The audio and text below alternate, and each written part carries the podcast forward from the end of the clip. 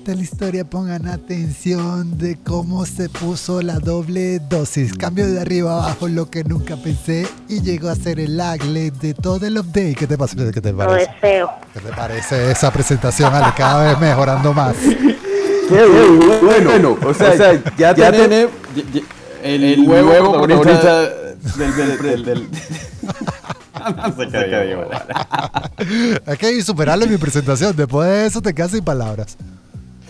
Sí, totalmente. ¿Cómo estás, Alec? Oye, estoy, muy bien. Bien, estoy, aquí, mira, contento de estar de nuevo contigo. En esta... Este encuentro, en, este, en este encuentro fuera de la Matrix. Sí, totalmente. totalmente. Tengo un poco de retorno, hermano, por eso que estoy... Ah, te estás volviendo loco con el feedback. Sí, sí, sí, estoy aquí. Ajá, ahora. vamos habla. Ahora sí, Probando, ahora probando. sí. Ahora Y eso sí. que no he hablado de China. No he hablado de China y mira, ya, ya. Conchale, es que me tienen, me tienen visto, Dios mío. Ni hemos hablado de Rusia. Cuando hablamos de China y Rusia, todo se, todo se complica. ¿Cómo estás, Alec? Ahora sí me escuchas bien. Ahora sí me escuchas bien. Ahora ah, sí, ahora estoy. eh, a, a mí me preocupo porque ya es suficiente estar en pandemia para que uno también se esté escuchando acá. Es como que la misma voz diciéndote que estás haciendo las cosas mal, pero sabes que la estás haciendo bien. Entonces, no, ¿qué es eso? No, no, no. ¿Sabes qué es loco, Alec? ¿Sabes qué es loco? Que tus pensamientos no los puedes escuchar con otra voz que no sea la tuya. Es verdad, es verdad. Y yo Ahí, creo mira, que sería se mucho mejor si uno pudiera elegir. Uf, ahí, ahí se fue esa neurona. Esa, esa neurona se fue. Me, me fundí con esa reflexión. Trata de pensar, Yo- tu trata de pensar tus pensamientos con otra voz. No, imposible. Es imposible No puedo, hablar no mal de puedo. Arturo. Eh, yo no caigo en eso otra vez.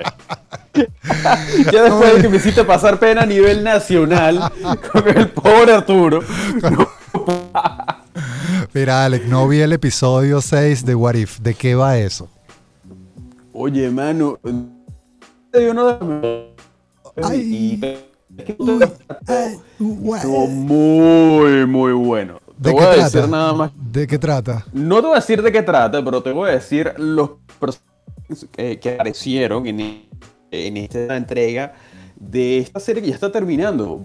Básicamente creo que son ocho capítulos, deberían quedar, no estoy seguro, pero eh, pudimos ver la aparición de Tony Stark, pudimos ver la aparición de nuevo de, del Black Panther interpretado por... Vimos a Ant-Man por fin en su papel de, de Killmonger y está bien, bien interesante. Fusiona totalmente, Manu, Iron Man 1, que fue la joya, que fue la película que inició todo universo cinematográfico de Marvel y combina bastante con Panther, que es una de mis películas favoritas. Y las combina muy, muy perfectamente. Es un capítulo veloz, el, el paso está bastante acelerado porque son muchas historias que se cuentan en este periodo, creo que son 45 minutos nada más, pero está bien, bien interesante. El de los zombies estuvo muy bueno también, que ese sí lo viste. Ese es mi favorito. Hasta ahora es mi favorito. El que se estrena mañana tiene que ver con Thor. Y no, no han dado muchos detalles. Ya vemos como la serie está agarrando un poco más de paso. De hecho, eh, ha sido bastante positiva, obviamente, porque el estilo animación de esta serie ha dado es una especie de, un consejo en el que combina un poco lo que es la de- Ay, tenemos problemas allí para escuchar a ten- ¿Será que lo volvemos a conectar? O hacemos un intento para resolver esto porque Alec lo tenemos allí como va y viene, se lo, se lo llevaron los extraterrestres. Tenemos unos problemitas allí. ¿Será que escuchamos un tema? Tenemos desenfocado. Desenfocado está buena. Van a sacar nuevo disco los Lara Project y uno de ellos ya tenemos a Alec. Alec, Aquí estoy. Ah, Ahora aquí- sí. Lo- A ver, a ver, Alec. Habla a ver, a ver si te tenemos bien, porque tenemos unos, de- unos desperfectos. Nadie puede hablar mal de, mal de Arturo. Ya no se dice Qué probando. pésimo, qué pésimo comeback. Ya no se dice probando 1, 2, 3, sino se dice es imposible hablar mal de Arturo. es imposible, Almar. No, Manu, la verdad, fíjate, mira lo que te estaba comentando era que nada, que esta serie está agarrando bastante este cuerpo, para los que somos fanáticos de Marvel, estamos viendo cómo eh, va avanzando esta historia que, que, básicamente se basa sobre la premisa de estas historias alternas, de estas historias de variantes, sobre qué hubiera podido pasar en estas distintas películas que conforman el MCU, que es el universo cinematográfico de Marvel, si tuvieran otros protagonistas. Entonces es muy refrescante ver a personajes, hermano, por ejemplo, Killmonger, que es este, esta contraparte. El, antagonista de Black Panther. Michael B. Jordan. Ay, perdimos a Alec. Hoy tenemos problemitas ahí para hacer el update con Alec Méndez. Vamos a escuchar a Raúl Alejandro con este tema que es para mí lo que es el acercamiento al pop rock de un artista reggaetonero. Es un tema producido por los Lara por uno de los Lara Project. Creo que es Manuel Lara el que está detrás de la producción. Radio Havana, Cuba. Havana, Cuba. Well, yes. Buenos días. Tengan todos ustedes, mis queridos radioyentes. Hola, amigos. Presentamos este programa. Pero con sentimiento de la calle. In authentic Latin beat. For, for all of my people, Negroes and Latinos. Pero si quieren saber un poco más de qué se trata, quédense unos minutos con nosotros. Alec, ahora sí estás del otro lado bien claro. Ahora sí, mano. Ahora, sí, mano. Aquí estamos ahora de sí nuevo. Puede hablar mal de Arturo. no, ya yo, ya yo acepté que es un señor del cual, mire, ya me cae bien. Es imposible hablar mal de Arturo. No, no, es imbatible, no voy a caer. ¿Cómo estás, Alex? Episodio 6 de What If. Estábamos hablando del episodio donde está Killmonger, que es el antagonista de Black Panther. ¿Y cuál es el planteamiento de este episodio? No lo he visto, así que no puedes lanzar spoiler. Bueno, mano, eh, es exacto, vamos a ver. Esto es una situación comprometedora, pero la verdad es que los fanáticos de este personaje de Killmonger, que para quienes no lo recuerden, está interpretado por Michael B. Jordan, este super mega actor que después de esta interpretación eh, ha tenido otras oportunidades. Estuvo en Creed también con Sylvester Stallone, eh, eh, siguiendo la historia de Sylvester Stallone se está, hay rumores de que podría interpretar un Superman afroamericano. Entonces, bueno, mucha de la gente que es fanática del trabajo de Michael B. Jordan, de alguna manera, cuando lo conoció a raíz de este personaje Killmonger en Black Panther, pensaba que era un personaje que tenía un background bastante interesante y que quizás murió prematuramente en la historia y tenía mucho que aportar. Entonces, este episodio de What If es una especie de redención de cómo este personaje toma un giro inesperado a través de una extraña asociación con Tony Stark. Y cabe acotar que la voz de Tony Stark no está interpretada por Robert Downey Jr., sino por otro actor de voz que tiene un tono bastante parecido. Pero, pero, es bastante interesante porque vemos un mundo donde, por supuesto, no existe Iron Man. Y si no existe Iron Man, es prácticamente no existe el MCU. Un episodio que tiene un enfoque bastante interesante, Manu. Yo creo que para mí es uno de mis favoritos y definitivamente tienes que verlo. Tienes que hacer un, un espacio en tu apretada agenda, por favor. hasta, ahora, hasta ahora mi favorito es el de los zombies, el del apocalipsis zombie. Me parece increíble. porque creo que es el que tiene el mejor plot twist de los episodios que se ha sí, absolutamente. Y tiene, y tiene muchísimos personajes que, que, fueron totalmente inesperados. O sea, nada más con la inclusión de Paul Bethany como Vision. También tuvimos a, Wanda. Eh, tuvimos a, creo que a, Hank Pym. Tuvimos a personajes de Ant-Man también. O sea, fue una cosa bastante interesante porque uno de los, de los aspectos más alabados de What If, Manu, es que eh, le están dando cabida a personajes que eran secundarios en su momento, en su aparición en las películas, y le están dando un poco más relevancia y profundidad. Entonces, quizás podemos ver a este panita de Ant-Man teniendo un poco más de, tiempo en pantalla, de cómo aporta la historia. Me parece que es un recurso súper cool que está usando la gente de Marvel y obviamente preparándonos para lo que viene, que es Hawkeye, que viene dentro de poquito.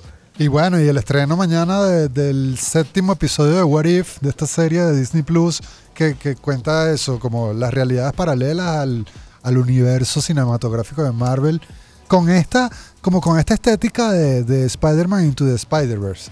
Y el, episodio de mañana tiene un Thor que no parece Thor, sino parece otra persona que viene a ser hijo de Odín, pero no parece Thor porque primero no tiene barba, y Thor ha tenido barba siempre. Y segundo, tiene como, como una vestimenta distinta a la de Thor, pero tiene el martillo de Thor. Sí, eso es muy interesante, mano. Y, y mucha gente dice que no entiende por qué algunos personajes son muy parecidos a, a sus contrapartes físicas y otras no.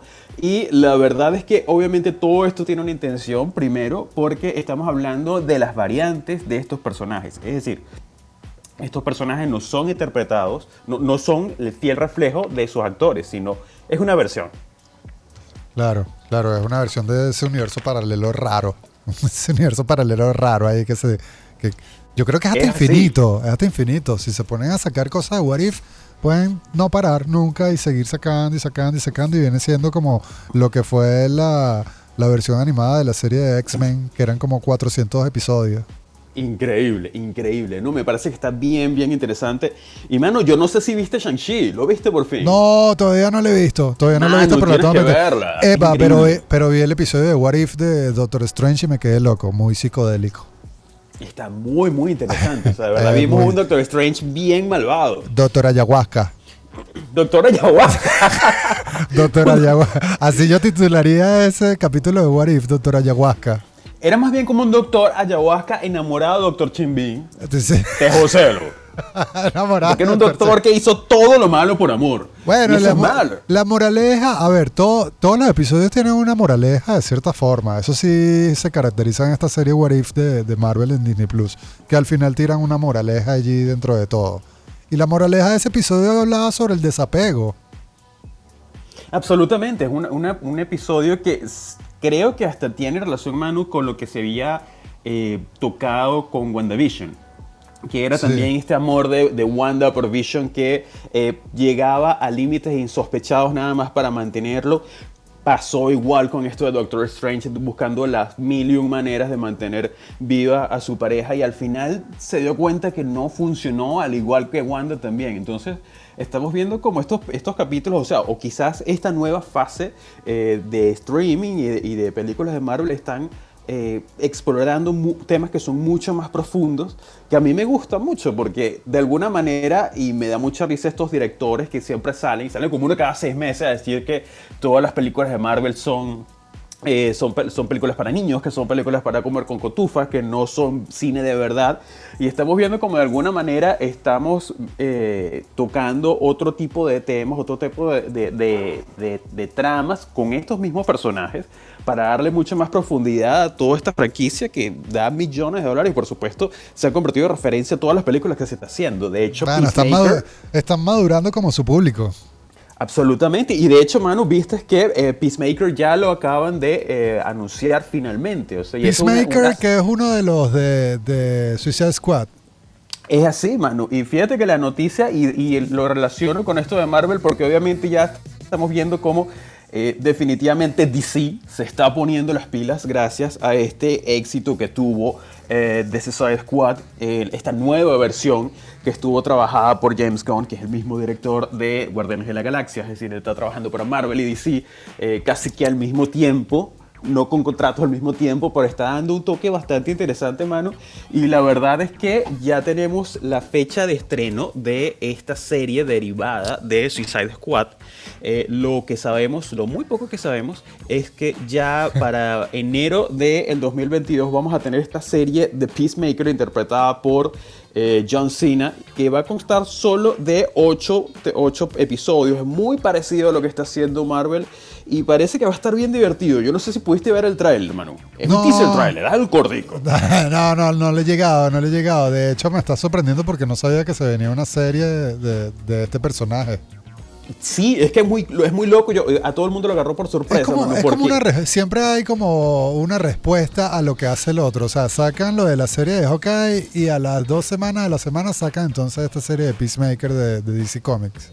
Uno lo Sí, hace en Disney. Plus y lo, eh, el otro lo hace en HBO Max. Entonces, ¿quién está de primero? Bueno, a veces se lo turnan. A veces está de primero lanzando el tubazo DC y a veces está de primero lanzando el tubazo Marvel. Pero siempre Es como trae una como... competencia para ver quién, quién nos hace más improductivos, porque o sea, nos están poniendo todas las cosas al mismo tiempo, pana, uno tiene que trabajar, Sí, señores. sí, Por sí, favor. ¿Cuál es yo la- no- cuál- o sea, yo tengo una vida. ¿Cuándo es la fecha de, de estreno?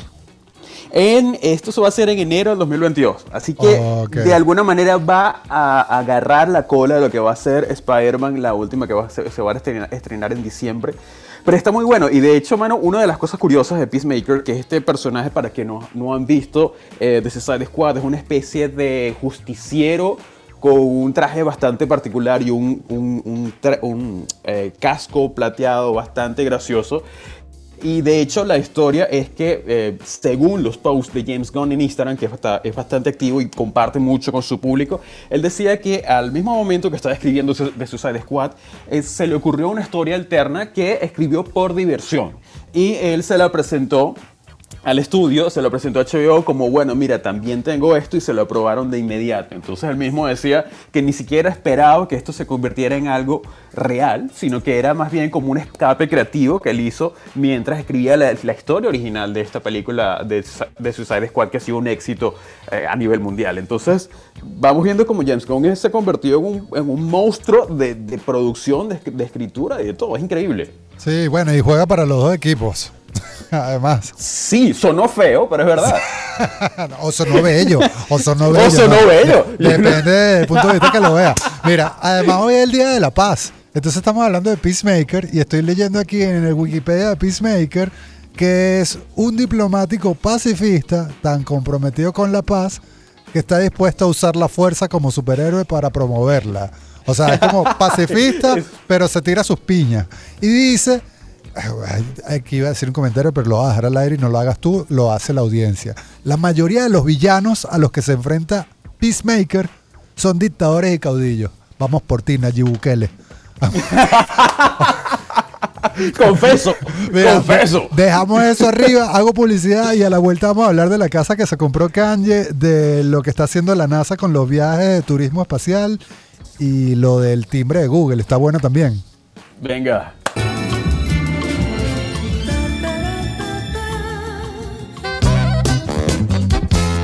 Arroba Alec Méndez V en Instagram. Arroba Alec Méndez V. Todos los martes está aquí conmigo haciendo el update, poniéndonos al día con las cosas que no abordo durante la semana y espero hablarlas con él. Kanye West. Noticias de Kanye. Tenemos ahí noticias de Kanye, ¿verdad, Alec? Alec. Alec. Bueno, yo sé. Sección fija, mano. Ah, era que estamos ahí, ya va, ya va, ya va. ¿Tenemos Ah, noticias de que Kanye? Dime si tenemos noticias de Kanye. Dime si tenemos noticias de Por Kanye. supuesto que hay noticias de Kanye. Obviamente. I, I'm really happy for you. I'm let you finish. Noticias de Kanye. Ahora sí, ahora sí podemos hablar de Kanye. La mejor cortina de toda la mega, Dios mío. Kanye ahora se compró una casa de 57 millones de dólares que valía que sí 80. O sea, supo rebajarle el precio. Mira, mano, a mí me encanta cuando los famosos se divorcian. Porque hacen cosas tan locas. Que, que es muy divertido. O sea, tú te acuerdas que todo esto de mandar gente al espacio de Jeff Bezos sucedió porque se divorció. Sí. Entonces yo te había comentado que cuando los hombres se divorcian, sobre todo los hombres, porque las mujeres tienen una capacidad muy rápida para reponerse de cualquier cosa sentimental. Nosotros Bueno, cuando Adele, ya va, esquina. espérate, espérate, espérate. Adele cuando se divorció sacó su disco más popular y se llevó todos los premios. Exacto, ella se tomó una botella de tequila, o sea, se tomó una botella de tequila, sacó todo lo que tenía por dentro, se hizo millonario y el tipo quería demandarla porque no queremos un hacer apología al tequila. No, para No nada, para queremos nada. hacer Esto es una, eso es malo. Eso es una malo, anécdota. pero en el caso Un mal ejemplo. de Adele, es De una- anécdota de Adele cuando, cuando, cuando era otra Adele. Pero Adele la verdad, pasó. mano, es ya no, ya hasta mañana. No fui yo, fue, Sha- fue Shaquille, fue Shaquille el que dijo eso. Fue Shaquille el que dijo eso. Oye, Zach, ¿qué pasa? Oye, llevo dos hoy que no son los chistes que no Mano, son. la verdad es que mira, cuando... No, qué horror, qué horror, qué- pero es verdad, él está muy bonita. Adele sí. está otra persona, está increíble, increíble la, la transformación. Pero bueno, la noticia, la verdad, es que Caso. ya Kanye... Mira, ajá. Mano, mira, Kanye divorciado. Kanye eh, ya de nuevo, ya él está haciendo él, ya pasó, porque él siempre tiene que ser noticia. Aparte, son dos noticias, pero vamos, vamos con la más evidente. La primera es que ya, mm, obviamente, eh, Kanye es una persona que adora el diseño más allá de tener esta marca de Yeezy, tener eh, asociaciones como con Gap o con otras marcas para, para sus negocios, sino que él también ha coqueteado de alguna manera con la arquitectura, con la creación de casas sustentables. Hace creo que unos 4 o 5 años había tenido un proyecto que se llamaba Yeezy Home, que era una especie de casas eh, circulares muy parecidas. De, decía que la inspiración eran las casas que estaban en la Guerra de las Galaxias en este planeta Tatooine, que es donde nació Luke Skywalker, que son como una especie de bohíos eh, espaciales. Entonces, como, él en su rancho de Wyoming era- agarró como, como- unas- unas- unos acres. Eran como unos iglú. E- Eran totalmente circulares, eran... Eran como unos iglús, eran bastante Sí. interesantes que de hecho los vecinos se quejaron y él tuvo que tumbarlas. Pero la noticia es que, bueno, obviamente el amor por la arquitectura de Kanye eh, es, eh, legendario y eh, ha agregado una propiedad más a todo su extenso catálogo de bienes raíces y se ha comprado una casa en Malibu, justo frente a la playa. Por favor, los que tengan una computadora tienen que buscar nueva casa de Kanye, una casa increíble que compró por 57.3 millones de dólares, que suena mucho, pero de verdad es está en rebaja de cómo estaba el año pasado. La noticia es que esta, esta casa que está diseñada por uno de los grandes arquitectos contemporáneos japoneses llamado Tadao Ando, que recomiendo que lo busquen en, en- en su tiempo libre, esta casa es una de las pocas que este, este señor maestro de la arquitectura ha hecho en Estados Unidos. Y el, el año pasado eh, estaba esta casa, había sido ofrecida por 75 millones de dólares, obviamente en una época bastante difícil para las bienes raíces, de toda la situación de la pandemia, bajó a 57.3 y Kanye la acaba de comprar. Lo gracioso de esta, de esta casa es que no, es muy diferente a lo que él viene comprando. Generalmente, por lo menos el rancho de Wyoming es un rancho que no tiene casi ningún acceso, está muy alejado de todo, pero esto es una casa que es muy cara, pero tiene una casa normal al lado y otra al lado. O sea, es ese tipo de casas que están totalmente frente al mar. Y eh, esto se agrega a, a todo este listado de, de propiedades. Él también tiene eh, unas casas en Calabazas, en California, también tiene este, apartamentos en Nueva York. Entonces, esto de alguna manera yo lo veo, mano, yo no sé tú, pero yo lo veo como una especie de apartamento de soltero muy caro. Porque él tiene, él tiene, él tiene otras cosas. Claro, tú no te compras una, una casa enfrente de la playa. No, esto es un apartamento de soltero para disfrutar su soltería como él lo debe hacer. Porque Es muy bien, parecido. está bien disfrutar. lo- no, y también tiene como una relación con el gusto de Kanye por las obras de James Turrell. Tiene como esa onda que es como industrial, pero juega con la luz natural. O sea, los gustos de él son muy parecidos. Que haya comprado esta casa, creo que es como la noticia que sacó Kanye para que la gente hablara de él y no hablara de Certified Lover Boy, que es el disco más escuchado en este momento. Exactamente, yo creo que de alguna manera es como una- algo que él compró para quitarse quizás ese mini despecho, porque Donda sigue siendo una obra maestra, pero definitivamente Certified Lover Boy ya ha estado superando las preferencias del público, pero la verdad es que está bueno, mano. Y la última noticia que tenemos, ya que estamos hablando de casas, o sea, ya esta casa es cara, pero creo que debemos hablar de otra casa que puede ser aún más cara. Y es Bueno, que ¿cuál ya será? la NASA acaba, la NASA acaba de comentar que ya está buscando usos alternos a la Estación Espacial Internacional que según sus cálculos, porque esto es una fecha que ha ido corriendo desde hace algunos años, eh, en teoría la Estación Espacial Internacional tiene una vida limitada y va a, estar, va a estar fuera de servicio a finales de esta década, es decir, entre 2029 y 2030. Y la noticia es que obviamente ya la NASA está viendo este auge de eh, agencias espaciales privadas que están dando pasos agigantados, a, a- llámese SpaceX, llámese Blue Origin, llámese eh, Vir- Virgin eh, de- con este señor. Virgin Galactic.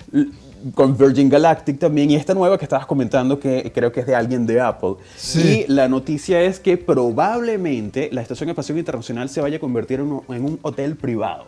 La noticia Wow. es que ya la NASA ha decidido que, bueno, ya esto es una, un- una estructura que cuesta 4 billones de dólares al año solamente en mantenimiento. Y ellos dicen que necesitan rebajar un poco los costos Ay, y eh, están viendo Ok, ¿me escuchas? Ajá. Sí, sí, sí, te Ellos- perdimos que rebajaron los costos. Mano, estudias del espacio, ¿qué esperas? demasiado. Me estás escuchando demasiado bien. Estoy de la estación aquí reportando. Soy de la estación, soy el, el reportero de la Mega en la, en la Estación Espacial Internacional, hazme favor. Bueno, cada vez se habla más de los civiles en el espacio. O sea, esta semana se habló del regreso de los cuatro civiles que mandaron a SpaceX y que fue todo un éxito esa misión. Y ahora se está hablando de esto de la, de la estación espacial y una casa allá arriba. Es verdad, y, y de hecho la- las opciones para esto son bastante locas, pero también de alguna manera viables. O sea, ya habíamos hablado la semana pasada que ya China estaba pla- planeando hacer una estación, no una estación, una nave de un kilómetro de largo que Sí. serviría para explorar otros planetas, un Enterprise común y corriente. Ya se ha hablado también de este uso turístico, la Estación Espacial Internacional.